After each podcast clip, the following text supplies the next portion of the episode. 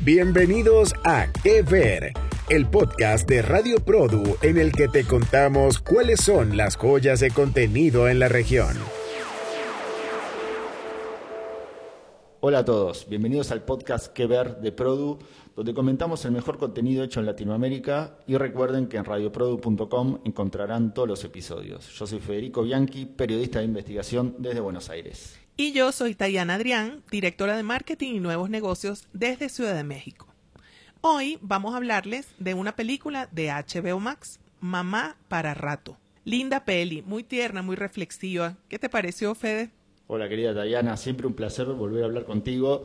Y bueno, ahora tenemos la suerte de hablar de esta maravillosa, emotiva y para mí muy bien lograda película, que es una producción de Marvista Entertainment, Elefante Global y Particular Crowd.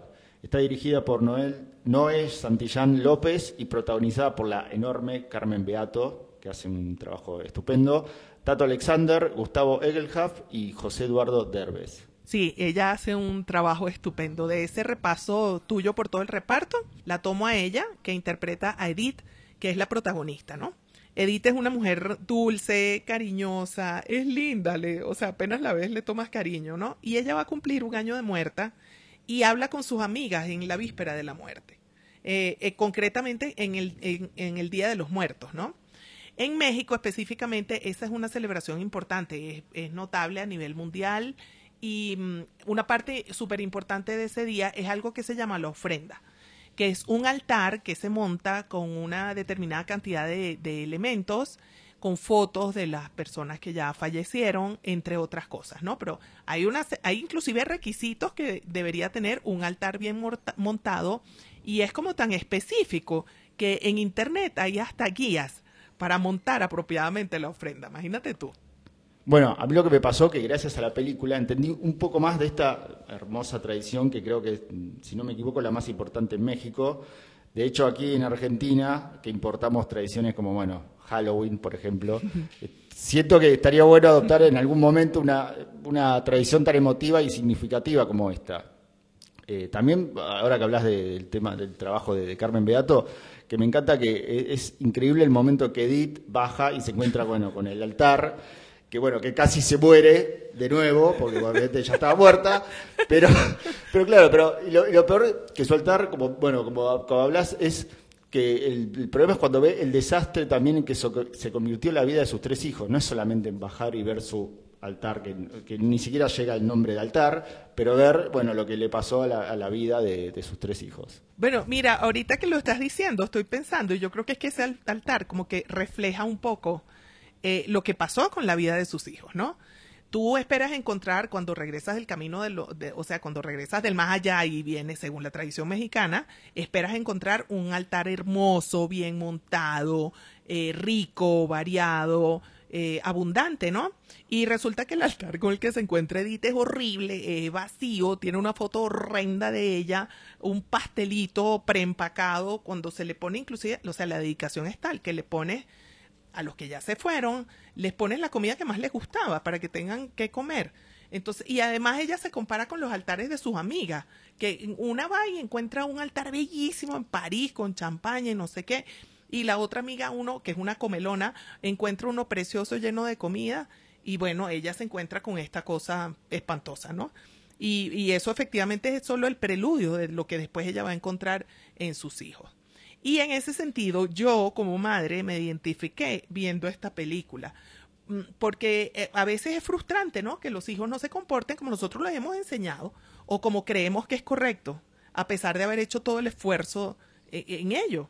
Cuando hablas del tema de cómo vos ves reflejada tu maternidad, bueno, a mí me pasa del lado de verme reflejado como, o sea, a mi mamá y a mí mismo como hijo. O sea, cuando uno a veces no valora todo lo que hace una madre por nosotros, y bueno, y si realmente termino siendo, el, o sea, si hoy o en algún momento fui el reflejo de todo lo que nos enseñan, y bueno, cuánto de eso también aplicamos a la vida diaria. Eh, y bueno, y siento así como también hay películas navideñas que se vuelven, viste, de culto, que no sé, tenemos Mi Pobre Angelito, eh, hay muchas películas que en, Navidad son infaltables en la pantalla. Digo que esta película en particular eh, podría volverse un clásico del Día de los Muertos. Puede ser. Mira, pero antes de volver a ese tema del, del clásico, vuelvo a otro de que acabas de decir, de cuánto de eso aplicamos en nuestra vida diaria.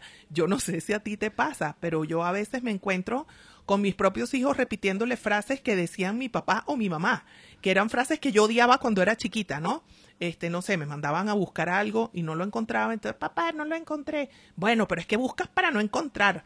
Y entonces así mismo le digo yo hoy día a mis hijos, ¿no? Me, me, o sea, lo hago, repito como esos patrones, ¿no? No sé si a ti te pasa algo así. Bueno, tú no tienes hijos, pero, pero tienes sobrinos, no sé. Me pasa con los sobrinos que también hay una tradición en, las expresiones que usamos. Eso también es parte de la tradición familiar. Hay expresiones que por ahí que, las usamos todos y quedan y uno no se da cuenta y yo me veo repitiendo cosas que este, decían mi abuela por ahí, o sea, la decía mi mamá, que obviamente la dijo mi abuela primero y por ahí la dijo la madre de mi abuela y así. Y eso también se vuelve. O sea, el, léxico de una familia, de cómo se habla, cómo se tratan, forma parte también de una tradición.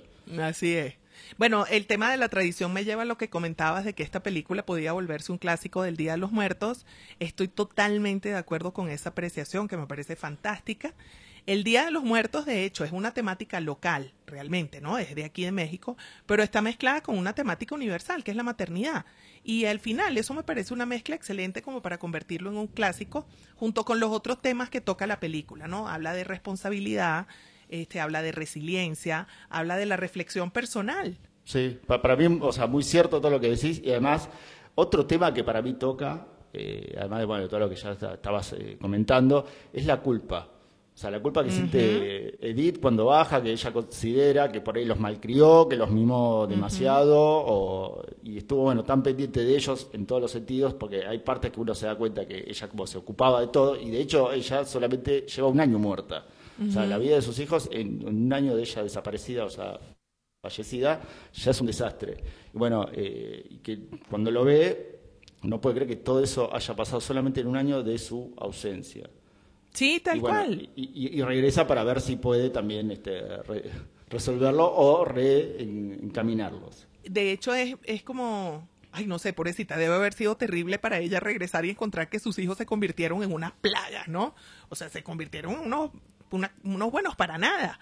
Conforme ella tenía además esta otra imagen que fue la que se llevó cuando ella murió de ellos, ¿no? Y esto eventualmente la lleva a ella, tú sabes, como en ese momento de reflexión de reconocimiento de, que las cosas se pueden hacer de otra manera. Y para una madre, créeme que reconocer que te has equivocado o que puedes hacer las cosas de otra forma es un punto importante, porque al final criar hijos no es fácil y siempre pensamos que estamos haciendo lo correcto. Y ahora que lo mencionas, también lo que me gustó mucho, además, bueno, las actuaciones de, los hijos, que para mí lo que está bueno es que están bien definidas la personalidad de cada uno de ellos. O sea, está el galán, narcisista, bueno, que solo vive para conocer mujeres distintas todos los días, bueno, que encima se divorció eh, bueno, la hija que tiene un problema de, que es compradora compulsiva, y, Rafita, que, para mí, a, mí es el personaje que particularmente más me gustó de los hijos, eh, que se ve como el más tierno, eh, bueno, el más vago también, este, y que tengo, no tengo dudas que en su momento, cuando Edith estaba viva, era el más mimado por su madre, porque se nota que es como más vulnerable.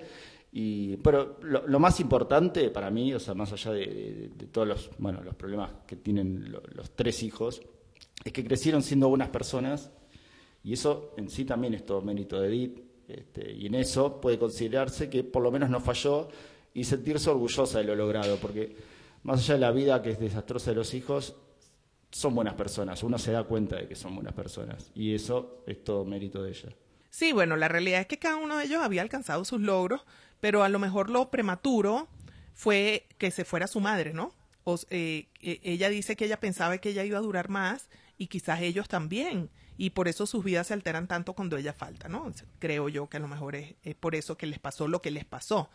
Este, y la verdad es que sí, estoy contigo. Me parece que actúan extraordinariamente bien los tres actores que interpretan a los hijos. Y fíjate que mi Rafita no fue mi favorito. Mi favorita fue Ofelia. No sé si porque es mujer o qué, pero me, encantó ella, me gustó mucho. Y uno dice favorito por, elegir uno, porque te digo, para mí la amalgama que hicieron ahí entre los tres y, Edith es, o sea, uno los, siente como familia, o sea, los ve y se, siente que es una familia. Más allá de los problemas, se siente que se quieren, más allá de todo, y eso está muy lindo. Y otra cosa que, bueno, no, no podemos dejar de mencionar, más allá que los importantes son Edith y sus tres hijos, es las actuaciones para mí bien logradas de las amigas, este, se sienten muy naturales los diálogos ahí cuando, están en, el cielo. Son divertidos y a la vez tienen ese tinte, viste, de, humor negro. Bueno, acorde a una película de que es parte de la vida, bueno, el tema es la muerte y que me encanta, hay una, una frase que, que, usa en la película, que de hecho creo que es los primeros, no sé si 10 minutos, cuando están en el cielo, que es cuando se refieren eh, a la Tierra como el cementerio de los vivos. O Mira. Sea, menuda expresión la del cementerio de los vivos, me quedó grabado desde que, te digo, estoy seguro que fue a los primeros 10 minutos de la película y me, encantó. Es espectacular. Y ya que estamos hablando de esa referencia a un lugar, en este caso el cementerio de los vivos, me encantó esa visión del más allá que trajo el director, ¿no? Ese paraíso donde hacen ejercicio, comen, se toman los traguitos, hacen amiga hay luz, hay sol, hay claridad, o sea, bueno, a mí, a, mí me gustó, ojalá sea así. Te iba a decir, casi queda, o sea, casi queda cara de estar muerto, pero bueno, mencionando que decir lo del paraíso, y bueno, todo lo bueno, no debemos olvidar eh, la parte que, hace todo el papelerío que debe llenar Edith para poder bajar, porque bueno, este, ella después tiene la oportunidad de bajar, pero no vamos a spoilear, pero bueno, este, lo divertido es verla a ella interactuando con los hijos que bueno, uno se da cuenta que en el cielo uno se salva de la burocracia, ella tiene que hacer un montón de cosas y eso pensaría que uno pensaría que en el infierno tiene que llenar 800.000 papeles, pero bueno, este, en el cielo también hay, burocracia como en todos lados. Eh, y bueno, y otra cosa que me gustó es que podemos ver que cuando una madre quiere comunicarse con, con vos, o sea, contigo, ni la muerte lo detiene, o sea, queda clarísimo en la película. Y, además me pareció como muy original la forma que eligieron para que Edith pudiera volver a estar en contacto con, los hijos, que obviamente no la vamos a spoilear porque eh, primero porque es una película maravillosa para verla, pero me encantó eso, la decisión de cómo hicieron que ella pudiera comunicarse con sus hijos. Ese fue un recurso realmente original no es fácil encontrarse con un recurso tan original como ese que está allí. Y sí, era la primera vez que yo lo veía, me encantó. No vamos a decir nada, tienen que ver la película para que vean cómo lo hace ella y es espectacular. Y respecto a la burocracia, pues sí, tienes razón, la burocracia está en todas partes, está en el cielo, en la tierra, en la China, en Argentina, en México, en Venezuela, en todos lados, ¿no? Y era el cielo. Y ya sabemos que era el cielo. O sea, nos morimos y tenemos que seguir llegando papeles. Eso ya quedó claro. Esa parte es buenísima porque las caras que van poniendo tanto ella como el, como el encargado. O sea, establecen ahí, no dicen, hay un momento en el que no dicen una palabra, pero se expresan tanto con las caras que de verdad le quedó espectacular esa forma de comunicación también entre ellos. Bueno, y hablando de comunicación, Fede, como siempre, divino conversar contigo. Me encantó comentar Mamá para rato, esta peli tan linda disponible en HBO Max. Pero por mi parte me despido y será hasta una próxima emisión del podcast Que Ver, un espacio para hablar de la producción de contenidos en América Latina y el mundo. Bueno, querida Tayana, como siempre, un placer hablar contigo no solamente sobre el vasto contenido, sino siempre hablar con, con vos es un placer aprovechando, este, mandamos saludos a, toda la, la, audiencia. Hasta el próximo podcast y recuerden que pueden escuchar todos los episodios en radioprodu.com. Esto fue Que Ver, un podcast de Radio Produ en el que comentamos los contenidos más destacados de la región.